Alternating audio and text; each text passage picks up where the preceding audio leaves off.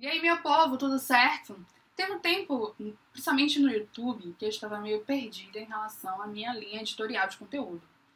Então eu acabei criando muitas séries, muitos quadros. E um dos quadros que eu criei na época foi o Cafezinho, que era um quadro para compartilhar dicas rápidas de livros, filmes, séries, até links, matérias, reportagens que eu encontrava na internet, é, de maneira rápida e dinâmica era uma espécie de curadoria de conteúdo, sabe?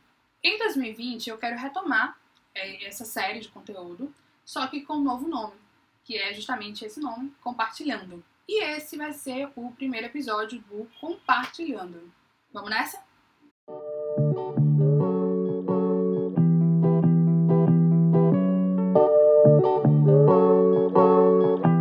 Livro Ideias para Adiar o Fim do Mundo, de Ailton Krenak. Se você está em busca de um livro curtinho para ler nessas férias de janeiro, um livro curto, mas cabeça, daqueles que faz a gente pensar e refletir, leia o livro Ideias para Adiar o Fim do Mundo. Ailton Krenak, ele é ativista do movimento socioambiental e de defesa dos direitos indígenas. O livro reúne duas palestras e um texto adaptado de uma entrevista. Ideias para adiar o fim do mundo, do sonho da Terra e a humanidade que pensamos ser. Os textos apresentados no livro nos chamam a atenção para a Terra e para as diferenças. Nos chama a atenção para o respeito né, às terras e às diferenças. O autor nos faz questionar que humanidade é essa que para viver dizima com o outro como diferente e com a Terra, com o mundo em que vive. Talvez adiemos o fim do mundo quando aceitarmos que não estamos sozinhos nesse mundo e que devemos reconhecer as diferenças sem hierarquias. Escuta a citação e reflita. O fato de podermos compartilhar esse espaço, de estarmos juntos, viajando, não significa que somos iguais. Significa exatamente que somos capazes de atrair uns aos outros pelas nossas diferenças que deveriam guiar o nosso roteiro de vida. Ter diversidade, não isso de uma humanidade com o mesmo protocolo, porque isso até agora foi só uma maneira de homogeneizar e tirar nossa alegria de estar vivos. Os questionamentos e alertas de Krenak me fizeram lembrar de Judith Butler em É possível viver uma vida boa em uma vida ruim? Se há possibilidade de viver uma vida boa, estaremos vivendo a custa de quê e de quem? Essa vida dita boa vale para todo mundo? Vale para todos os seres viventes? Muitas questões, mas seguimos aí em busca das respostas na teoria, lendo livros como o do Ailton e também na prática. Aproveita que você encontra o livro por menos de 20 reais por aí e se joga na leitura do Ailton e também na desconstrução. Documentário explicando. Episódio Astrologia. Todo dia na hora do café da manhã estou assistindo o um episódio do documentário explicando na Netflix. Um que eu gostei bastante foi sobre astrologia, que faz parte da primeira temporada da série documental. Encontramos informações e curiosidades sobre astrologia, como surgiu, a crítica da ciência, a crítica que a ciência faz à astrologia, porque as pessoas acreditam e se apegam à astrologia. E o boom da astrologia, o boom recente da astrologia por causa da internet. Tem também a Susan Miller, a famosa astróloga, a queridinha da web. E, gente, ela publica horóscopo desde 1995. Algo que eu achei super interessante foi descobrir como os horóscopos começaram a fazer parte das sessões dos jornais.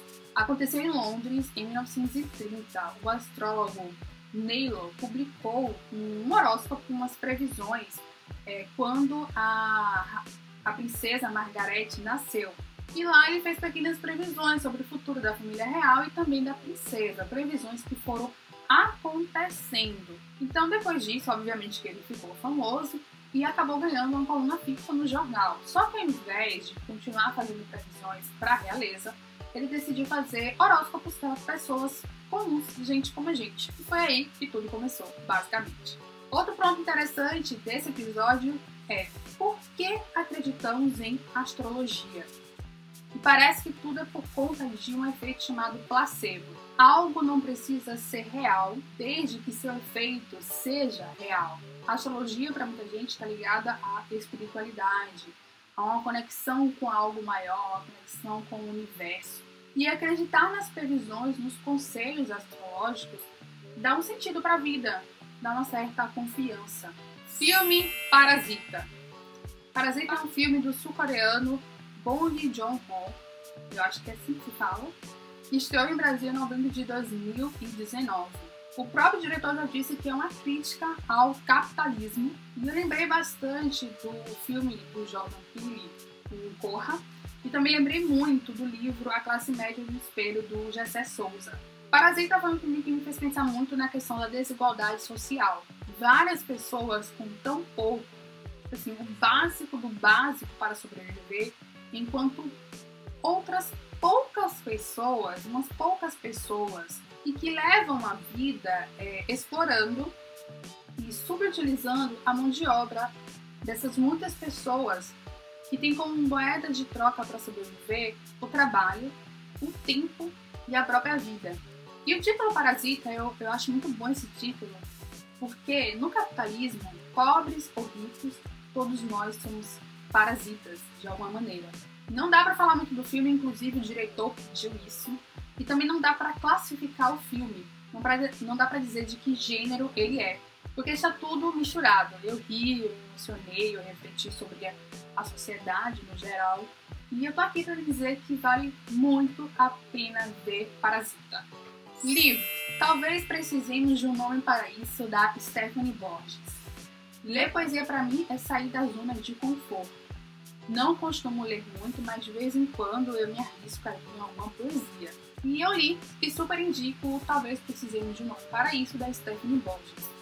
Se você passou recentemente por uma transição capilar, leia o livro. O cabelo é o elemento central para falar sobre política, controle de corpos e de subjetividades, auto-amor, reconhecimento, autoconhecimento. E se você não passou por nenhuma transição, leia para conhecer a escrita da Stephanie e também para sair da zona de conforto, como eu fiz. Escuta aí a citação. É preciso se apossar diariamente do próprio corpo, acordar na tentativa de se manter, evitar o sequestro. Aproveita que você encontra o e-book por menos de 10 reais por aí e no site da editora você encontra também por um preço bem bacana, viu? Aproveita e se joga aí na poesia da Stephanie. Esse foi o compartilhando de hoje. Espero que você tenha gostado das dicas. E me diga aí se já viu ou pretende ver, conferir alguma dessas dicas. Vamos conversar nos comentários. Até a próxima. Beijão. Tchau.